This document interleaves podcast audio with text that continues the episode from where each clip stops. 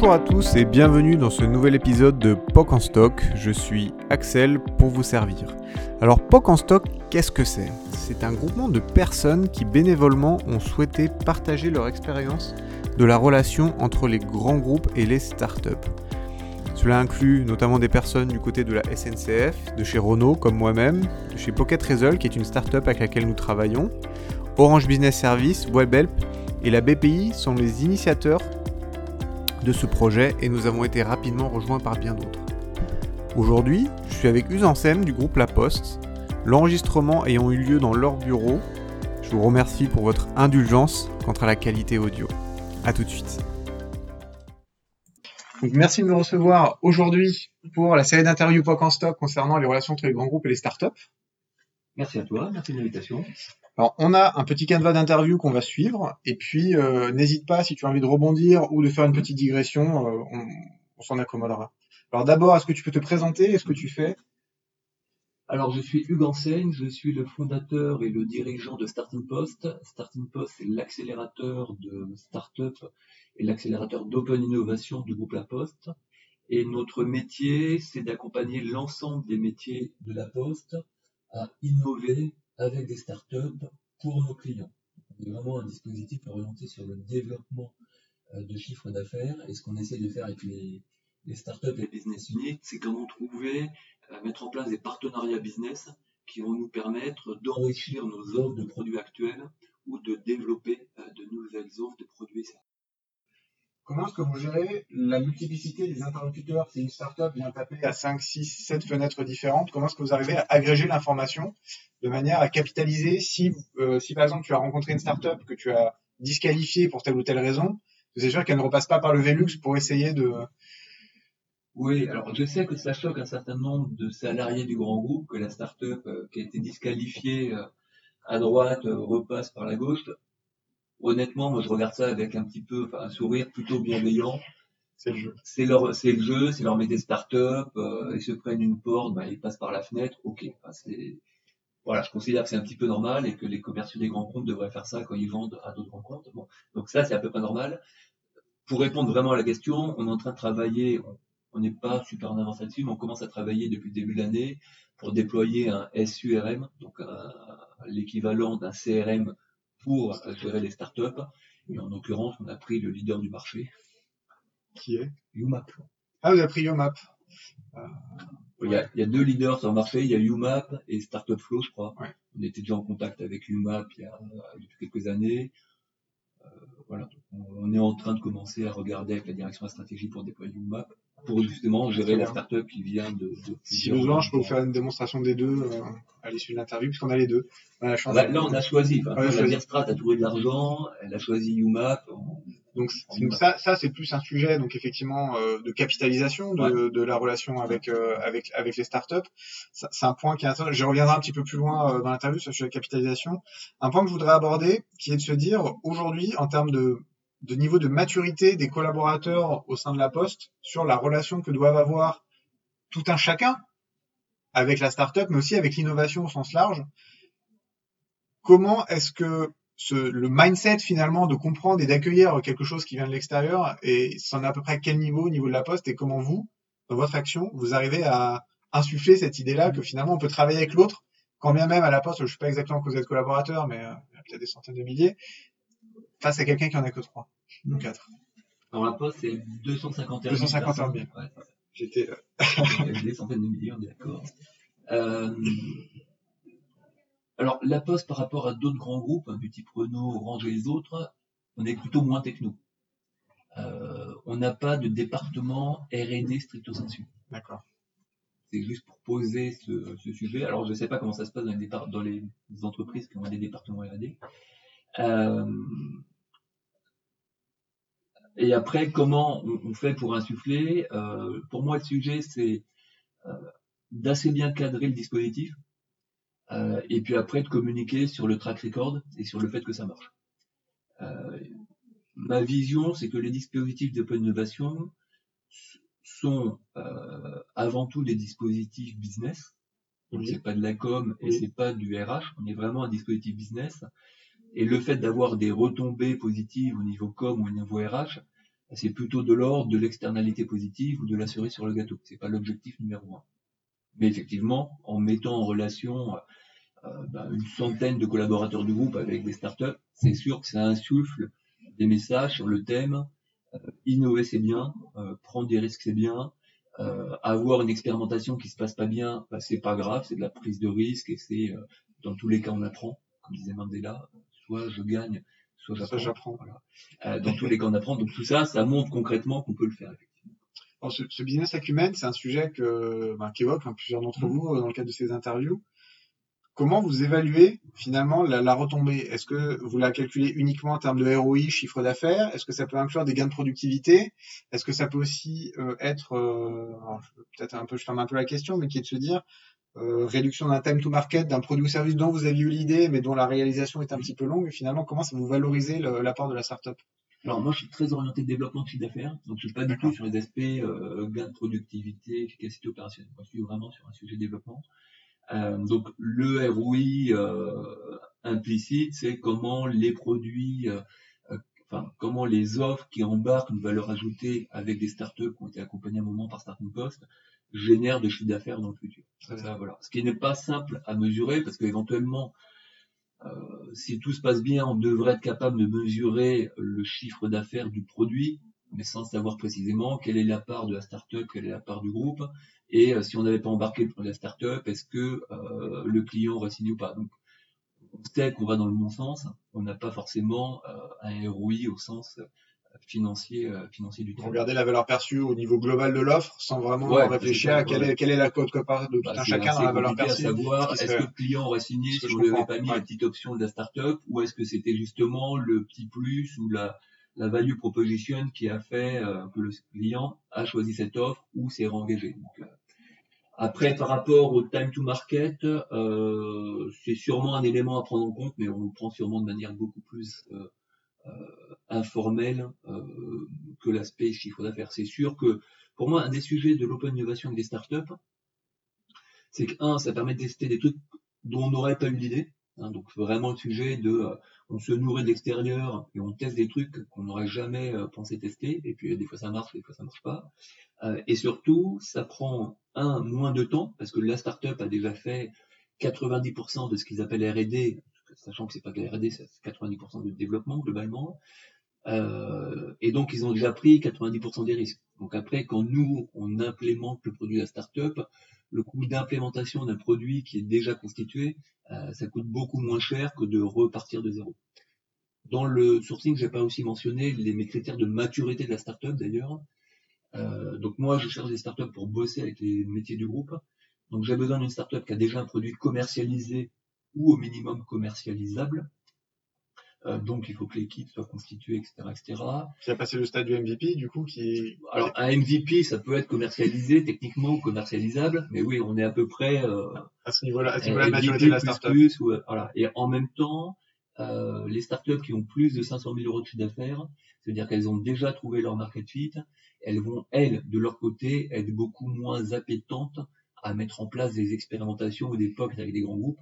Elles vont plus être sur un mode euh, je vends mon produit ou je partenariat avec un groupe, mais indépendamment du POC. Alors pour faire plaisir au dispositif, si elles voient que c'est le moyen d'entrée le plus efficace, elles vont mettre en place un, un process de POC, mais on sent bien qu'elles ont déjà cadré avec les VC, avec les investisseurs, leur roadmap, et soit ça colle, soit ça colle pas est-ce que ce sont nécessairement des, euh, startups qui sont, euh, pour rebondir là-dessus, hein, qui ont un business model naturellement B2B et qui vont faire un POC pour euh, finalement un démonstrateur pour montrer la valeur la valeur apportée que ce sont des, des, des startups qui ont peut-être naturellement une activité B2C ou plus un prisme techno vers lequel on va essayer de transformer la startup et transformer son business model pour que ça vienne rentrer dans votre besoin qui peut être B2B B2C, qui peut être euh, ce que tu évoquais, hein, à la fois sur la banque postale ou sur le, sur le cœur de métier euh, de la poste euh, J'essaie justement de ne pas faire évoluer les business models des startups. Très bien. Une startup, c'est une entité qui a un produit. Et donc, un des risques, c'est que les salariés des grands groupes considèrent la startup comme une espèce de web agency ou un prestataire technique. il faut sûrement alors qu'il y a plein de web agencies, de prestataires techniques qui existent sur le marché. Donc pour moi, la startup, c'est quelqu'un qui a une techno ou un usage plutôt, parce qu'il n'y a pas toujours de la techno, et qui euh, décide d'explorer pendant euh, six mois, le temps qu'elle pivote, cet usage avec un produit sur étagère. Et après, ce produit sur étagère, ben, on est en 2018, il va pas fonctionner en standalone, à un moment ou à un autre, il va devoir être connecté euh, avec potentiellement euh, le produit d'un grand compte ou, euh, ou, autre. Donc, il peut y avoir des réglages à faire, de l'API à faire pour connecter des systèmes d'information, des flux d'infos, mais pour moi, la startup, elle doit avoir une pièce du puzzle et on regarde si c'est compatible avec une pièce du puzzle de la poste. Et, on, ne tord tord pas trop les, les roadmaps. Ce qui est intéressant, parce que ce qu'on se dit, c'est on prend une startup, alors qui a un certain niveau de maturité, qui a déjà une équipe en place, qui a un produit sur étagère, qui va peut-être être en phase de besoin de scalabilité de son activité, qui va se connecter à un grand groupe qui, lui, a cette capacité d'industrialisation euh, très rapide, mm. Qui va apporter de la valeur donc des deux parties, mais sans pour autant que vous, vous ayez besoin de, de transformer son modèle. Je trouve que ça, c'est un message très fort, puisque effectivement, le point de se dire, je prends une startup qui a une techno et je vais moi-même imposer un business model qui est celui que moi j'ai en tête pour moi, euh, au lieu de euh, d'exploiter le business model de la startup. Je pense c'est un message fort et je trouve ça intéressant de l'avoir partagé. Euh, si on poursuit, là on va parler un peu de sémantique, on en parlait un petit peu euh, off, off micro, qui est de se dire Expérimentation, pilote. Euh, on en parlait hier de démonstrateur. Finalement, dans tout cela, c'est quoi le rationnel pour le grand groupe de passer par toutes ces étapes de prévalidation, de pré-screening de la startup avant de s'engager? Ah bah, moi, j'appelle ça expérimentation. L'expérimentation, c'est est-ce que ça colle ou est-ce que ça colle pas. Hein, c'est-à-dire que euh, le produit de la startup qui est censé faire papa-maman, qui est censé euh, venir compléter de manière euh, adéquate la gamme de produits de la poste, bah, on peut se le dire. En même temps, si on ne teste jamais avec un client pilote, on ne sait pas si ça marche. Donc, avant de se lancer sur un potentiel déploiement, bah, on teste effectivement sur le terrain euh, pour vérifier ça. Donc c'est des espèces de due diligence euh, à la fois opérationnel produit euh, et également un petit peu technique. Mm-hmm. Hein, donc ça permet de voir comment ça, ça marche. Et aussi un petit peu de manière induite des due diligence humaines dans le sens qu'on fait bosser sur le terrain bah, les salariés, les fondateurs de la startup avec euh, les managers, les chefs de produits du groupe à poste. Mm-hmm. Et de temps en temps, euh, on peut avoir des résultats de ces tests qui sont euh, plutôt décevants. mais étant donné que le groupe a bien bossé avec la startup et qu'on a envie de continuer à pousser le truc, eh ben on va continuer à bosser avec une startup avec qui on s'est bien entendu, plutôt qu'avec une autre où les relations n'ont pas été excellentes. Donc il y a aussi le facteur humain, le facteur humain qui intervient. Qui compte, bien sûr, Excellent.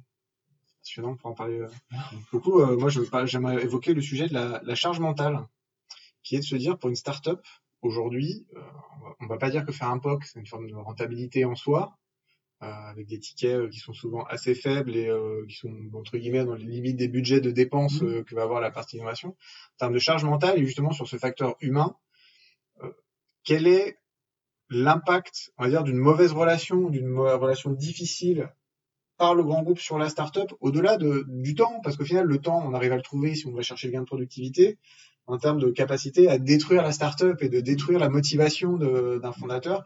Est-ce que le POC, finalement, c'est pas une, une, machine à, à, casser un petit peu euh, ben, la startup euh, en tant que telle? Alors, euh, l'argent qu'on peut donner dans le cas d'une expérimentation d'un POC, au, sein de la Poste, c'est 20 000 euros. Très bien. Pour un produit qui est censé avoir été produit à l'avance qui, qui, existe sur étagère. Qui existe sur étagère. Ce qu'on disait tout à l'heure. Donc, alors, il peut y avoir quelques frais euh, externes et nouveaux de un petit peu reparamétrage, marque blanche, interconnexion, tout ce qu'on veut, mais in fine, pour une petite start-up de 4-5 personnes, c'est quand même de l'argent frais qui vient plutôt les aider. Il y en a certaines qui, euh, euh, si elles n'avaient pas eu le POC de la, de la poste, auraient eu un petit peu de mal à boucler des fins de mois. Donc c'est pas enfin, vu d'un grand groupe, c'est un budget tactique, euh, qu'on peut activer super rapidement avec de l'agilité euh, et puis des process rapides. Oui, et puis des, la niveaux délégation euh, qui vont bien. La contractualisation se passe vite.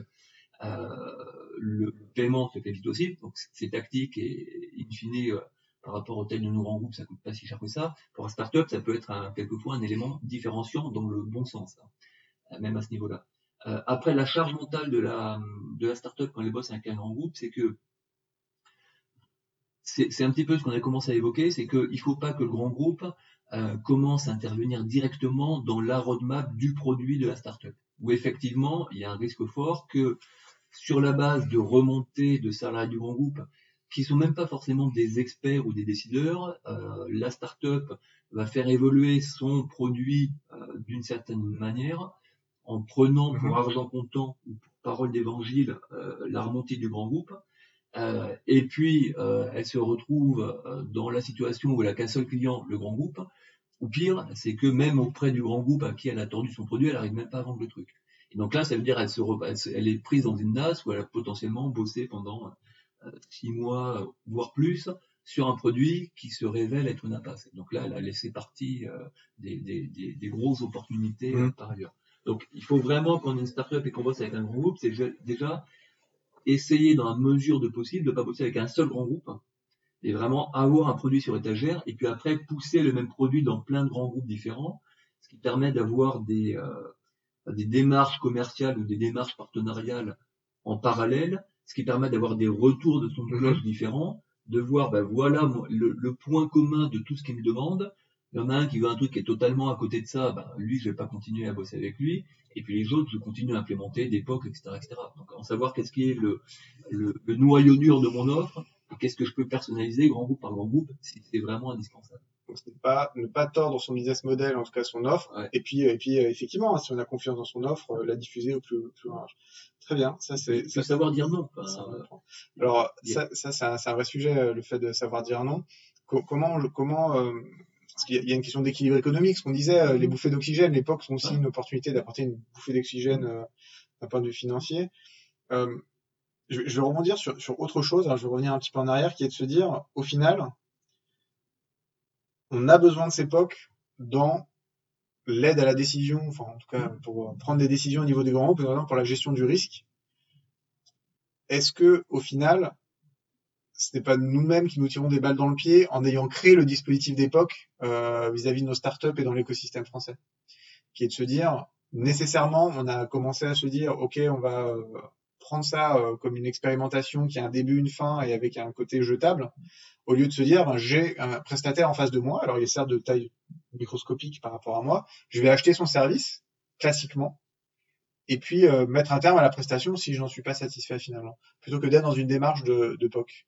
Est-ce que ce serait pas ça une forme de solution pour aider les startups à capitaliser sur leur chiffre d'affaires, avoir une trésorerie et pas être euh, entre guillemets dans l'appellation POC qui a cette connotation un peu péjorative de euh, jetable finalement dans, ce qu'on peut faire avec elle?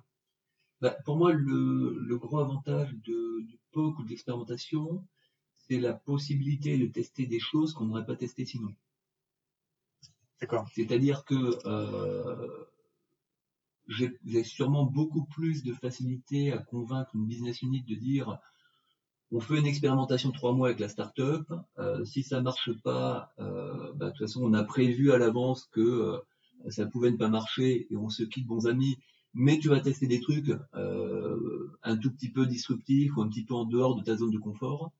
Euh, si je devais convaincre tout de suite les business units de dire ben, tu t'engages pour six mois dans un dispositif euh, partenarial classique, euh, ben, c'est sûr qu'il y aurait, euh, on, sortirait moins de la zone de risque. moi, dans mon track record, j'ai moitié de mes POC qui marchent, moitié de mes POC qui marchent pas. ça, ça, me convient. C'est-à-dire que si j'avais 80% des POC qui marchaient, peut-être que je serais trop resté dans la zone de confort en fait. Donc ça sert aussi à ça, à mon avis, l'aspect euh, expérimentation. Alors là, je suis en train de chercher des, des exemples de d'autres d'autres euh, d'autres cas où on expérimente, mais en tout cas, avec les startups, ça paraît utile de, de comme ça. Très bien. Pour euh, le mot de la fin. Déjà. Et eh oui. Ça passe vite. Ça passe, ça passe vite. un conseil pour, pour les grands groupes en général et puis un conseil pour, pour les startups en général? Alors, un conseil, euh, bah, à la fois d'ailleurs pour les grands groupes et pour les startups, euh, c'est que euh, on est quand même des structures de taille très différentes, de cultures euh, très différentes, d'appétence au risque très différentes.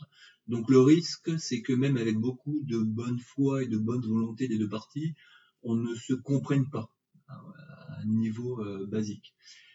donc, en termes de relations grand groupe startup, moi, ce que j'insiste souvent sur le fait qu'il faut que les relations soient le plus explicites possible et le plus, entre guillemets, écrites possible. Hein, c'est-à-dire qu'à partir du moment où une entité d'un grand groupe a envie de bosser avec une startup, on se met d'accord sur trois éléments. premier élément, c'est qu'est-ce qu'on va expérimenter, si on doit expérimenter, ou en tout cas qu'est-ce qu'on fait ensemble pendant la, phase d'expérimentation. Quels sont les objectifs quantitatifs qu'on se donne dans l'expérimentation Le fait d'avoir des objectifs quantitatifs, ça permet de sortir du storytelling mutuel, où le grand groupe va dire j'ai 1000 commerciaux sur le terrain et la startup va dire euh, j'ai des développeurs qui sont les meilleurs du monde. Et en même temps, pour dans un mois, tu n'auras sûrement pas 1000, euh, commerciaux sur le terrain, tu en auras peut-être 5 qui vont essayer de vendre la solution. Et quand je vais te demander des évolutions, bah, tes développeurs ils sont déjà prêts par ailleurs, et donc tu vas faire des évolutions minimales. C'est l'objectif, objectiver la, objectiver la relation. Sur le court terme, ce qui permet de, mettre une bonne dose de réalisme, euh, les pieds dans la gadoue et les mains dans la glaise. Et après, troisième sujet, c'est toujours au démarrage de l'expérimentation, se dire si l'expérimentation est positive, qu'est-ce qu'on peut faire ensemble de manière pérenne? Et ça, ça permet de baliser le chemin ou de montrer une visibilité à la startup en disant voilà ce qu'on peut faire. Et ça permet que ça oblige euh, les deux parties à se dire si ça marche bien, quel est le type de partenariat qu'on pourra avoir de manière pérenne à terme? La capitalisation et préparer la suite. Ouais, euh, mais le faire dès, le, dès la genèse du projet. C'est pas, c'est pas un engagement super pointu, c'est pas un planning, mais c'est dire si ça marche bien, on pourra envisager effectivement de former euh, euh, pas 5 commerciaux mais 200 puis 1000 si ton produit s'avère très complémentaire par rapport à nous. Donc avoir déjà cette vision de visibilité moyen terme, ce qui permet de s'engager sur un chemin commun et un petit peu évoquer, évoquer à l'avance. Euh, et puis après, les autres conseils qu'on avait un petit peu vus euh, euh, sans, sans, le, sans l'image, c'était ben, éviter de tordre, éviter pour un grand groupe d'avoir la tentation de tordre trop le produit de la startup.